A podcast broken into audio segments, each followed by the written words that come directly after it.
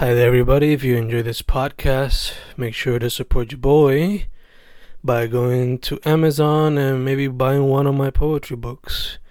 Just write Fernando Correa Gonzalez on Amazon search, and all of my books should pop up immediately. I don't know, pick one of your favorites, pick one that interests you. I don't know. And yeah, support your boy. Peace. Enjoy the podcast. Fencas, Fencas grabando. Una tarde mayagüezana fresquecita. ¿Con quién me encuentro en esta tarde? Saludos, mi nombre es Derek Joel. eh, me conocen como La Bajura. Y de amor como Deco. Perdón. De amor, los bros. Se conoció como Deco.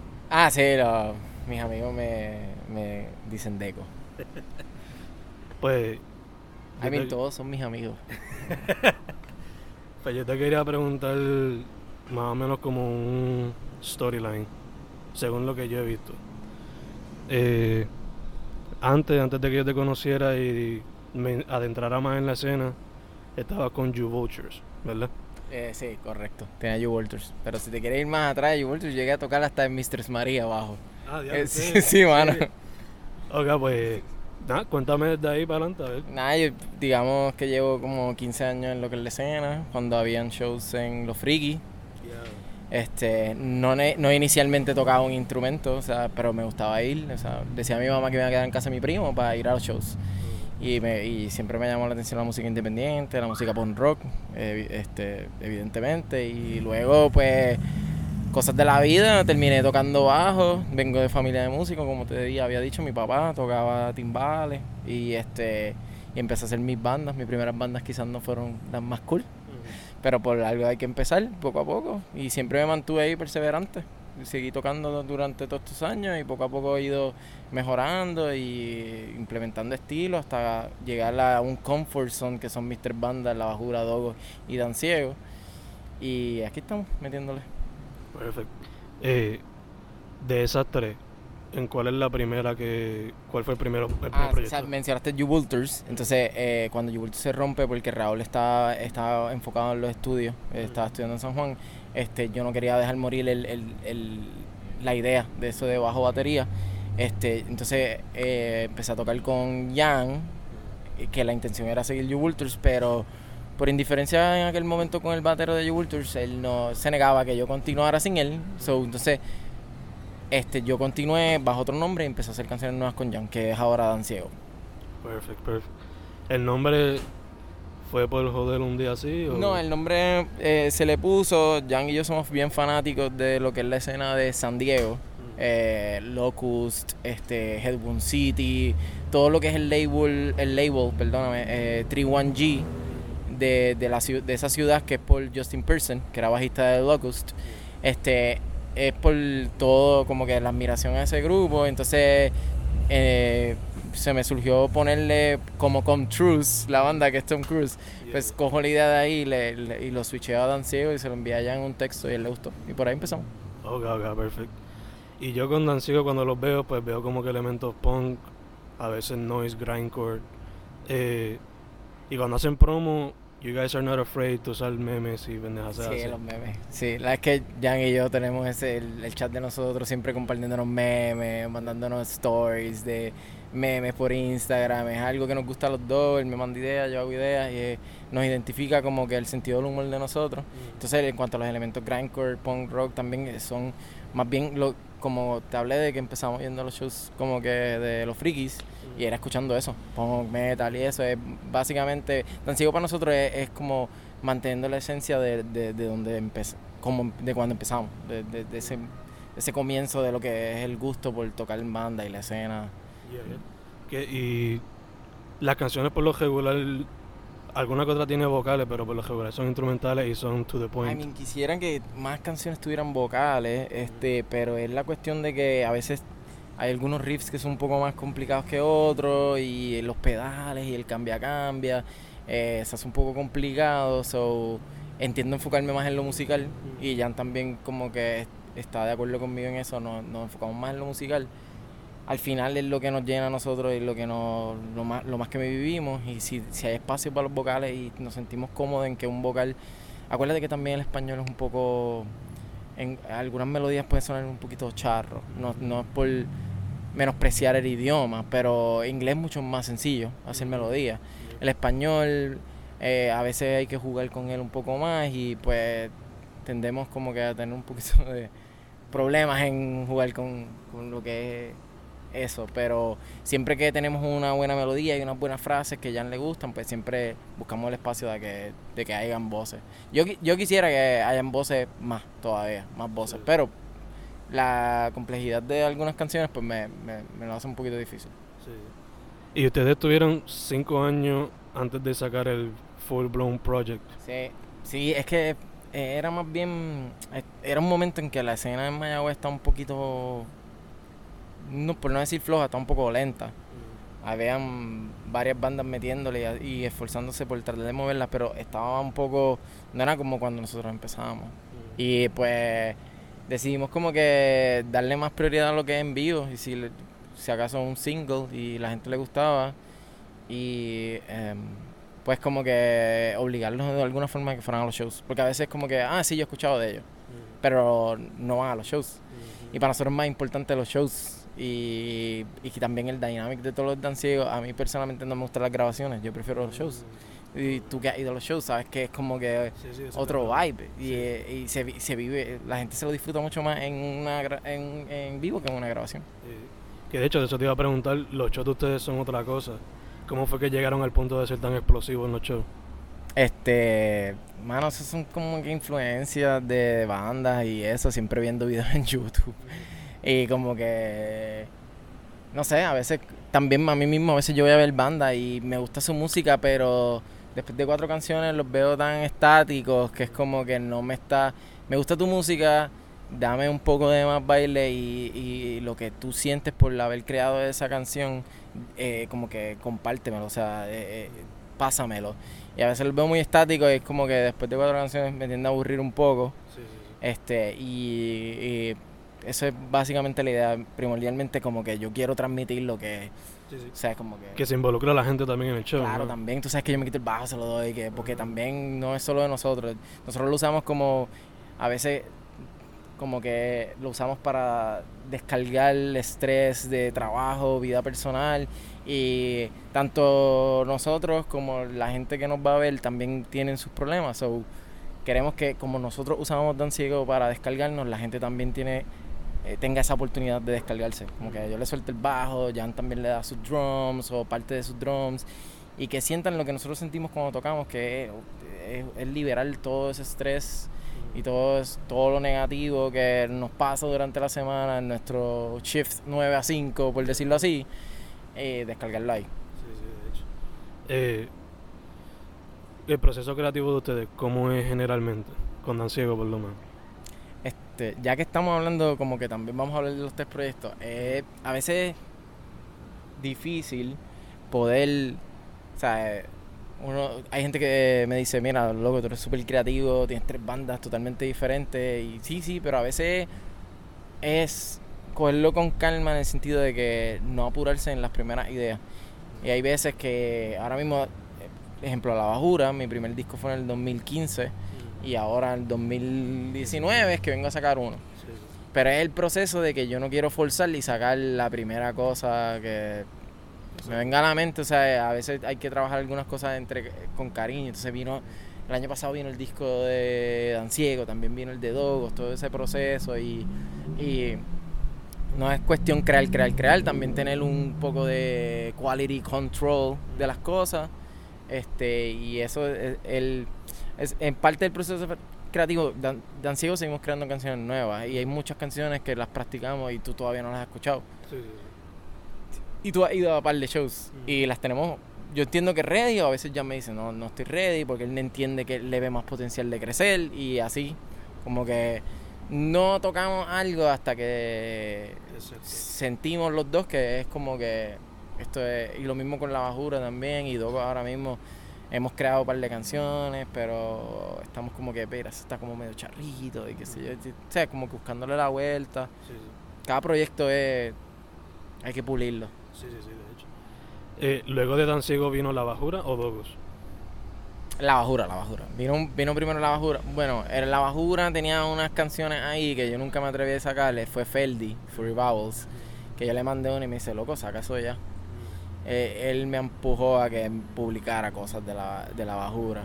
En ese mismo periodo también este, ya había trabajado algunos demos de Dogo con Feldy. O sea, Feldy, Feldy y yo fuimos los que creamos este Dogo. Y teníamos unos demos con baterías de embuste. Eventualmente fue que buscamos a Jorge y a Josian este, pero sí, digamos que primero en la bajura y como unos meses después Dogo, si lo venimos a ver cuando la banda se forma como tal, empezamos a tocar en vivo, pues entonces la bajura y Dogo. Full full en la bajura y después Dogo. Y entonces estábamos hablando antes de la entrevista que empezara que la bajura, el disco por lo menos se hizo cuando tú estabas en Estados Unidos, ¿right?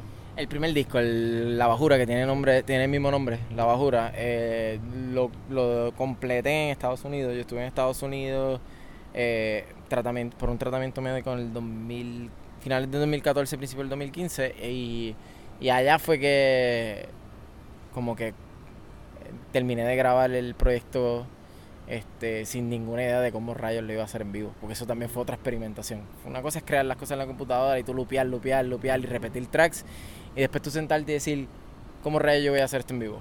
Si soy yo uno solo. Este, pero el primero fue allá eh, y se siente, tú escuchaste el nuevo y, me, y me comentaste que lo sentías más bailable es que el primero tiene, tiene, tiene ese sentimiento triste y de nostalgia porque yo no estaba en Puerto Rico. O sea, extrañaba Puerto Rico, extrañaba a mis amigos, extrañaba a mi familia. Este, y se, se transmiten las canciones. Ya en el disco que están próximos a escuchar ahora, el Julio 1, eh, es más bailable, pero también es el, el disco lo hice completamente en Puerto Rico. Y este y obviamente quien, o sea, uno nacido, criado aquí, está en tu tierra, uno como que se, se llena de, de, una energía adicional estar aquí en tu ambiente que ya tú conoces y, y un poco más feliz. Un poco estoy feliz, obviamente, poder hacer lo que me gusta, eh, a pesar de las cosas que han pasado en Puerto Rico, María, eh, la situación económica.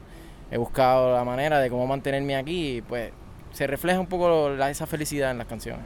Sí, sí, el primero tenía su, una que otra canción bailable, pero era más como que chill wave, si se puede claro, así. Estando, estando allá afuera, yo venía a Puerto Rico. Far Away, por ejemplo, eh, se terminó de hacer en el comedor de casa de mi abuela.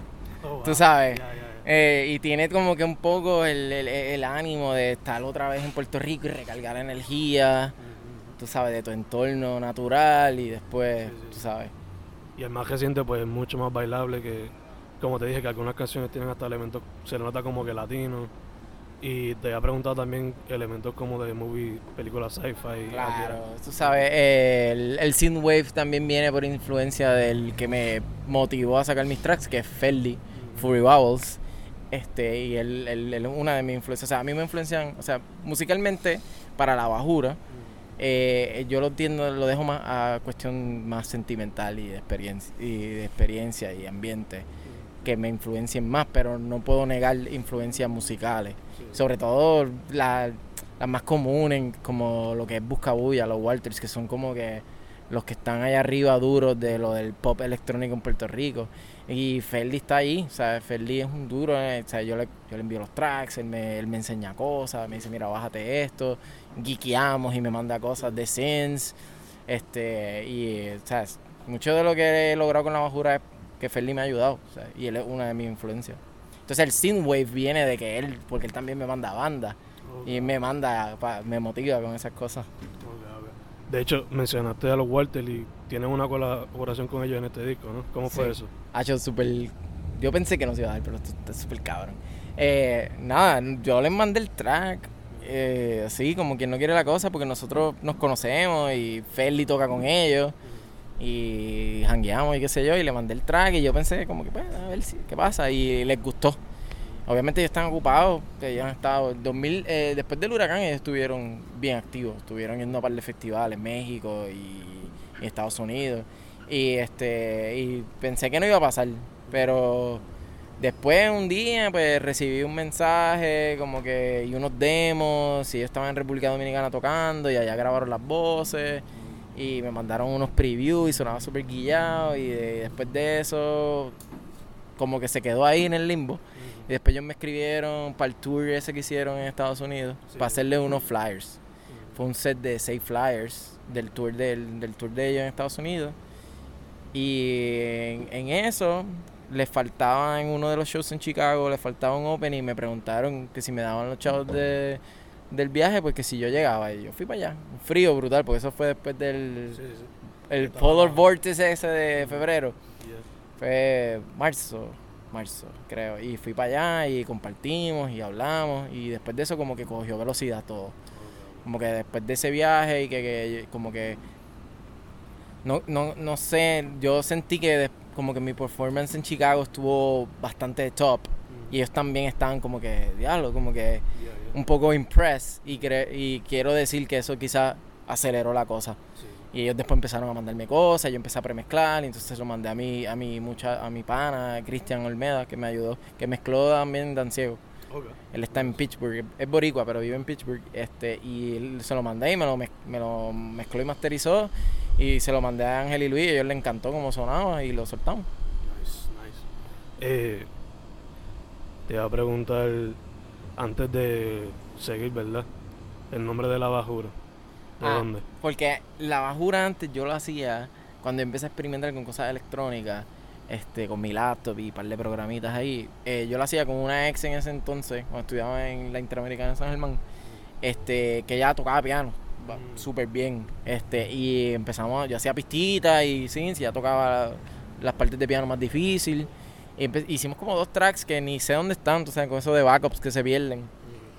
Entonces, eh, yo en ese entonces viví en Hormiguero un tiempo cuando estaba estudiando en la Intel o sea, que está la carretera vieja que lleva hacia San Germán, está, eh, está el cruce que te lleva entonces a Cabo Rojo. Entonces, eh, ese cruce, se le, toda esa área de ese cruce se le conoce como la bajura. Que básicamente, si tú lo buscas en diccionario, la bajura era un término español para zonas como de bajeza. Bajura es como zonas pobres. Este, hay otro sitio en, Puerto Rico que se llama así, porque ahí está, no sé si Los Petardos tienen una canción que se llama La Bajura, porque eso que se le conoce arriba de de Hobo o Crash, creo que es Hobo, este, eh, se le conoce como La Bajura también.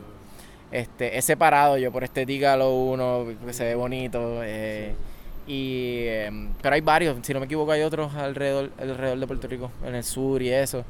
Este, por eso también en el primero hay una que se llama Isabela. Yo viví en Isabela un tiempo y también cuando conocí que había una bajura, pues fue como más como un homenaje a decir le llamé Isabela la canción. Entonces, los dogos. ¿Cómo surgió los dogos? El nombre. Dogo fue, yo estaba creo que en una tienda, yo estaba trabajando en una tienda de soccer, en camisas de soccer, y estábamos viendo videos en YouTube del dogo argentino, el mm. perro que se creó genéticamente para cacería. Mm. Y el perro bellísimo, o sea, y como que me gustó Dogo argentino y Dogos. Y me gustaba cómo sonaba. Yo en ese momento dije, si yo tengo otra banda, le voy a poner Dogos. Y así mismo fue cuando empecé a hacer los demos con Ferli y le dije, esto se va a llamar Dogos. Y él me dijo, pues dale. Y ahí salió Dogos. ¿Y el sonido de ustedes más tirando para el pop rock y el dream pop? Indie rock. El bedroom pop y toda esa cosa, que sí, los Beach Fossils, que sí, Dive y por ahí. Eh, y, empezó en esa esencia porque como usábamos baterías de embuste, que sonaba bien, bien como que bien porquería, pues y habían bandas en ese tiempo que hacían, estaban haciendo eso. Bueno, Beach Fossil era como que así, como que bien, y creo que el, el primer disco de D-Drums también es como, se escucha como fake, como que drum machine, y como que nos agarramos de eso pues, y empezamos por y el proceso del disco de Dogo, eso fue... Ah, eso fue malo, eso fue malo por María, loco. Igual con el de Dan Ciego. O sea, lo que es el proceso de Dan Ciego y Dogo se pudo haber salido antes, pero María perdimos files. Se perdieron files, se tuvieron que regrabar cosas. Y es también lo de la... No había luz y no se podía ensayar. En principio no podía saber de fulano ni de sutano. Eh, fue difícil, pero al final como que... Perseveramos y cuando ya, ya se empezaron a restablecer ciertas áreas, yo empezar, el West empezó a restablecer, la Metro también, este, vimos que nos hacía falta y metimos manos y, y el de Dogo fue para mí el más que sufrí. Porque, porque eh, cuando empezamos a trabajarlo le, le tenía demasiada fe, sentía que cada canción era un single, todas eran buenísimas, todas son buenísimas. Y lo quería sacar ya y me sentía desesperado porque pues la situación estaba en contra de nosotros. Eh, sacarlo para mí fue uno de los momentos más felices para mí y sobre todo después como que el feedback de la gente. Y ahora con todo de que nos vamos para Nueva York, que en julio 14 a tocar, siento que se hizo justicia de todo el trabajo que se hizo y toda la perseverancia durante esos meses después de María para poder sacar el disco. ¿Cómo les va en preparación para eso de Nueva York? Estamos, estamos ahí, estamos, estamos asustados, pero estamos, vamos bien, ya, ya compramos los pasajes por lo menos. Poco a poco. Sí, sí, sí. Y nada, eh, se supone que saquemos un sencillo nuevo antes de irnos. Okay. Le puedo adelantar el nombre, se va a llamar Limítrofes. Okay. Nice, nice. Eh, para cada proyecto tú le tienes una estética visual diferente, ya que tú eres un artista visual también. ¿Cómo fue que te metiste a las artes visuales y cómo decidiste la estética de cada proyecto? Este, yo estudié antropología cultural en la Intel de San Germán, me gradué. Empecé mi maestría en la Escuela de Estudios Avanzados de Puerto Rico del Caribe. Eso está en el Bio San Juan, algunos le conocen como la Escuelita Alegría, en arqueología de Puerto Rico del Caribe. Este, no, no funcionó porque no me gustaba. Llegué a trabajarlo con arqueólogos, a hacer como prácticas y eso en varias, en varias eh, excavaciones. Eh, de, de Jones. Este, y la cosa es que la cultura en Puerto Rico, y sobre todo después de la muerte de Papá Alegría, este, como le digo yo, y algunos le dicen, eh, pues obviamente pasó al olvido. Eh, hay muchos proyectos que se de construcción que no se hacen las cosas adecuadas. Más reciente, así, aunque hay varios más, pero el más reciente más más horrible fue lo del paseo que hicieron en el Viejo San Juan. Este, pasaron por alto muchas muchas cosas que se, debieron, se debieron haber hecho con el Instituto de Cultura. Y desde ahí lo que es lo cultural ha ido mermando un poco, no se le ha dado la importancia. Eh, y ya desde, desde antes ya yo iba viendo como que no... Y fue un poco frustrante. También lo económico, la universidad un poco costosa, la cuestión, y uno no es un sueldo fijo, toda la cosa, y tú sabes cómo son las cosas en Puerto Rico económicamente. Pues me reinventé. Yo hacía mis flyers para los shows en aquel entonces, así para Ultras y esas cosas. Y eh, mi novia en aquel entonces estudiaba en artes plásticas. Y ella me decía que yo tenía un buen ojo y me enseñó varias cosas, sobre todo usar los programas. Y por ahí empecé. Y un día una amiga que trabaja en una imprenta en Mayagüez me llamó que necesitaba ayuda de diseño gráfico y empecé. Una vez estuve en la imprenta, aprendí un montón porque aprendí lo que es diseñar luego y llevarlo a lo físico y bregar con máquinas y qué sé yo. Y, eh, y no muchos diseñadores en Puerto Rico tienen esa oportunidad. Estudian más diseñar y ya, no diseñar y saber cómo tienen que imprimirlo. Creo que me da una ventaja de, ciertas personas. Y por ahí seguí. O sea, tenía que reinventarme. O sea, tenía que hacer el no, también tú sabes, el diario, pagar aquí, que si la renta, la luz, el agua, tú me entiendes, como que tenía que reinventarme en cuanto a una, en una, una profesión y me fui en ese camino y hasta ahora me ha ido súper bien, o sea, me ha ido llevando otras oportunidades, manejando redes sociales de negocios, eventos, mira, me llevó a diseñar para Buscabulla, para Mima, para, para los Walters, que yo los tengo ahí como los como que esos son mis, grandes logros. O sea, que Mima me texté, mira, eh, hazme la portada del disco reciente del que sacó con International Donbass, hazme el póster para esto. Los, Walters también que me, me, confiaron los seis afiches para su primer tour en Estados Unidos. Este, para mí, ¿sabes? Como que eh, todo ese trabajo y todos estos videitos de YouTube aprendiendo truquitos valieron la pena. ¿Qué artistas visuales tú dirías que te inspiran o te motivan? Ay, este, mano, eh, eh no, no, sé cómo pronunciar el nombre, bien, él se llama Leif Pol Polanski, Polonsky, Polanski o algo así. Él trabajó con Falls, que es una de mis bandas favoritas. Este, si no me equivoco, creo que, que uno en los primeros videos promocionales para Antidotes. Este, Teen Head, que fue el que hizo el dibujo de la portada de False Antidotes, que es el nene con las flores en la boca. Ese otro que a mí me encanta. Y si nos vamos por lo tradicional, todo el arte pop, desde Andy Warhol, este, Frank Stella, en los, tú ves mi influencia en patrones coloridos en el background y líneas y triángulos y cosas, eso es Frank Stella. Me encanta Frank Stella. Este, ¿qué más? Eh, y lo otro es muchos fonts. Hay muchos artistas que trabajan fonts. A mí me encantan los fonts. Yo soy un adicto a bajar fonts. Y tengo cuentas de Creative Market ahí para bajar fonts, que me encanta jugar con los fonts. Pienso que lo primero que monto es el font, y, el font y después de eso voy con el background, los colores y qué sé yo. Tú llevas ya, dijiste 15 años en la escena, ¿right? Más o menos. Vamos a decir 15 años. Sí, sí. Redondearlo ahí. Eh, ¿Qué piensas del Estado ahora comparado con aquel entonces y qué tú crees que hace falta para que siga creciendo? Este, ¿qué hace falta? Una buena pregunta y yo me la pregunto todos los días. ahora que trabajo mercadeo también. Eh, mira, es, es una cuestión de de esfuerzo colectivo y también digamos que un poco individual. Individual en el sentido que hacen falta un poco más grupos mm. para variarlo. Creo que hay muy pocos grupos, no quitando la importancia a los grupos que ahora mismo están trabajando y día a día tratando de, conseguir gigs. Eh, yo lo digo en el sentido del, del público, mm. que ven el mismo grupo una o varias veces. Por eso yo también como que trato de jugar con el, calendario y no tocar tanto lo mismo en el mismo pueblo, que básicamente en Puerto Rico ahora mismo, ¿qué pueblos? Arecibo, Aguadilla, Rincón, Ponce y San Juan. ¿Me entiendes? Somos más pueblos. A mí me encantaría poder tener la oportunidad de tocar en Cabo Rojo con alguno de mis proyectos, en La Palguera, sobre todo La Bajura y Dogos, que tienen como un poquito un approach un poco más digerible a una demografía un poco más variada, no tan solo los juvenil. Este, y también la cosa es que pues todo el mundo está jugando con el trap, hasta yo, ¿entiendes? Todo el mundo lo que quiere es un Bad Bunny de la vida o un J Balvin de la vida. Yo lo puedo entender, a mí me gusta también, pero creo que se ha salido un poquito fuera de control y tampoco y los actos como que locales se han quedado. También estos mismos productores que hacen estos eventos no le están dando la oportunidad a las bandas.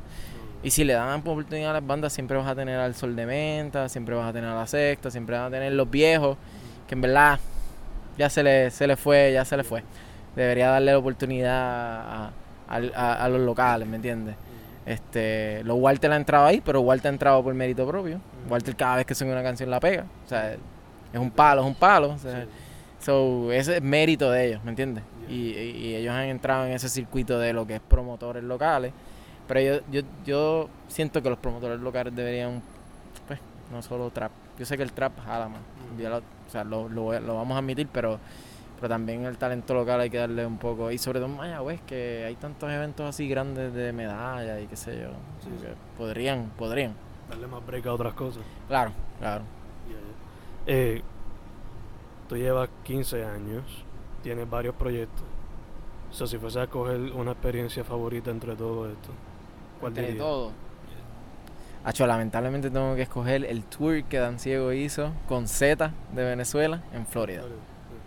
Mano, como que esa fue la primera vez que Jan y yo estuvimos como que en una guagua, así sea por tres días, compartiendo con otra gente, este, viajando y también como que por primera vez presentando lo que es Dan Ciego a otra gente que no fueran boricuas. Y los gringos loved it. Y eso para mí es como que una de mis mejores experiencias. Por ahora. Por ahora. O sea, después de, Closest lo de Chicago con los Walters, que estuvo súper duro. Eh, se me olvidó hacerte esta pregunta ahorita, pero tú también hasta cierto punto coges el rol de organizador cultural porque tú manejas mucho de, bregas mucho de las actividades. So, ¿Cómo te ves en ese rol y cómo surgiste esa responsabilidad? Creo que estoy fallando heavy eh, trato. Yo quisiera darle oportunidad a más gente, quisiera poder tener más recursos este y más contacto con otra gente, pero se me hace un poco difícil porque pues no muchos quieren como que darme la, dar la oportunidad a ciertos grupos. Por ejemplo, en Off the Wall, pues obviamente llevamos un poco de bandas un poco, como dije, demográficamente más digeribles para, porque ellos tienen que vender también. O sea, eh, y jugamos con eso. Yo quisiera darle oportunidad a más bandas. También lo económico a veces es un factor. Este, a veces trato de traerle una banda, X, X o Y banda, y cobran mucho y la barra no me quiere dar ese tipo de cantidad, excepto en ocasiones. Depende de la fecha, o sea, hay que jugar con eso. Es complicado, pero siempre me he mantenido ahí y sobre todo a las bandas locales trato de, de no a todas como hablamos, de que tocan todo muy a corrida. Hay veces que una me escribe una semana y a las dos semanas me vuelve a escribir y yo trato de manejar por tratar de variar el calendario porque quiero que también la gente vea cosas diferentes, pues no quiero que se cansen. Pues quiero que se siga moviendo. Este, pero siento que hemos creado algo súper cool en off. También tengo que darle props a Tito de, de Jauría, que empezó a hacer cosas por su lado y está haciendo lo de eh, sangre. ¿Cómo es? pura sangre. Que eso es lo que tiene que pasar. O sea, como que yo sé que a sus grupos, como Green Addiction Jauría, lo he puesto en off, pero tampoco el dueño no le gusta mucho, ¿me entiendes? Y se le cierran esas puertas. Pero él ha sido perseverante y él dijo, ah, pues yo lo voy a hacer también y eso es lo que todo el mundo tiene que hacer. Si todos como que por el bien común de lo que es la escena, tú empiezas a moverte, tú creas un movimiento, ¿me entiendes? Este, yo siento que hemos hecho algo súper bueno, como te dije, siento que he fallado, pero no ha sido completamente mi, mi culpa. Este, pero, o sea, no me he quitado, ¿me entiendes? Se hace lo que se puede. Claro, no lo hago solamente porque yo quiero tocar. Lo hago también porque yo quiero que Mayagüez también sea un sitio como que, las bandas de San Juan quieran venir. Eh, ¿Qué consejo le dirías entonces a, a grupos o artistas que estén como que buscando espacios para tocar y todo eso? Eh, yo sé que ahora con la cuestión económica, que es como que ya lo he dicho como cinco veces yo creo en esta entrevista, es bien importante porque no nos la estamos pasando bien. Yo sé que mucha gente eh, tiene problemas económicos y yo, siento que tener una banda también es un sacrificio económico súper cabrón.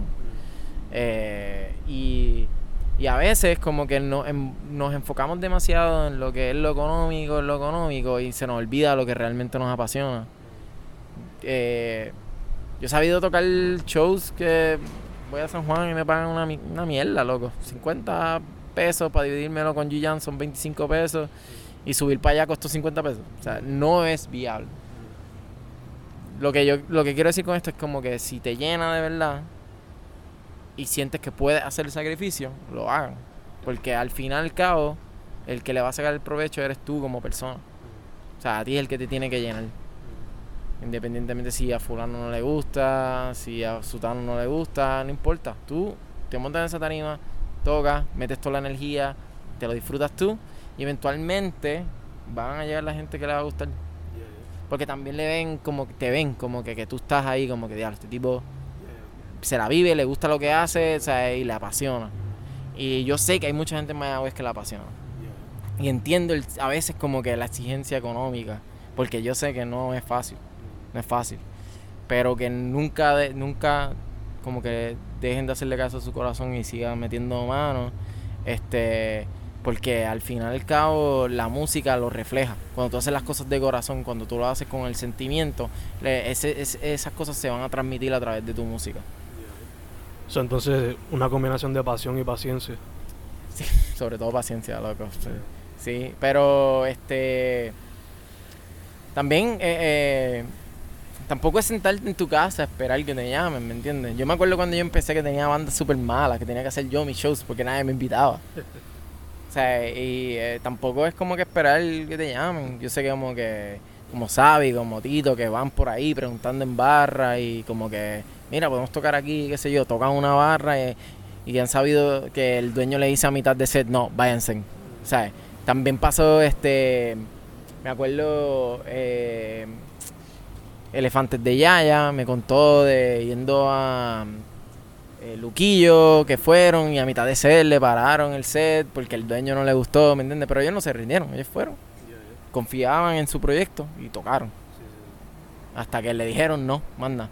Y esa es la actitud, o sea, Tú, tú, porque ellos confiaban en, en su, en su material. Eh, lo próximo es Bájale de la Bajura el 1 de julio. Y tú eres mayagüezano de corazón. Sí, lo tengo que ver. Sí, sí. siempre indio, siempre indio. ¿Cómo, ¿Cómo Mayagüez se ve mezclado en ese proyecto? no? Bueno, yo na- me nací, nací criado en Mayagüez. Este. Eh, ¿Cómo te puedo decir? Yo, en cuanto a mi, traba- a mi trabajo, mucha gente, muchos de mis amigos me dicen como que, que estoy perdiendo mi tiempo en Mayagüez. Y ven mi potencial y piensan que en ciudades como San Juan quizás me pueda ir un poco mejor. Volvemos a lo económico. Este. Pero yo amo Mayagüez, loco.